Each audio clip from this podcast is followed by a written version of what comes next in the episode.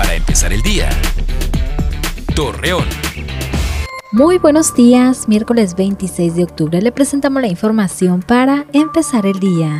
Ante la falta de alumbrado público, habitantes de la colonia Loma Real del Lerdo solicitan a la Dirección de Servicios Públicos reparar las lámparas de este sector, ya que los afectados mencionaron no es seguro caminar por las noches. Otón Reuter, titular de la Dirección de Arte y Cultura, anunció que del 30 de octubre al 1 de noviembre se llevará a cabo el Festival Mictlán, en el cual se expondrán altares de muertos en el municipio de Gómez Palacio, actividad que tiene como finalidad mantener las tradiciones mexicanas.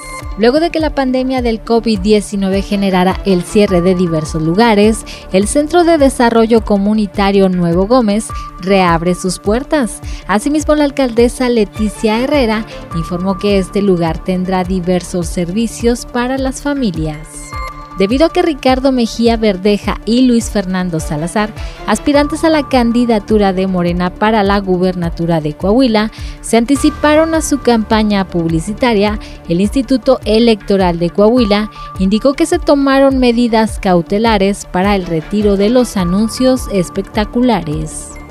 Hoy es el Día Nacional de la Lucha contra el Cáncer. Con ello se intenta fomentar en la población la importancia y las medidas necesarias, como la autoexploración y realización de estudios periódicos para identificar este padecimiento en una fase temprana.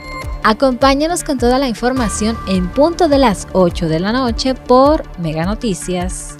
Para empezar el día, Torreón.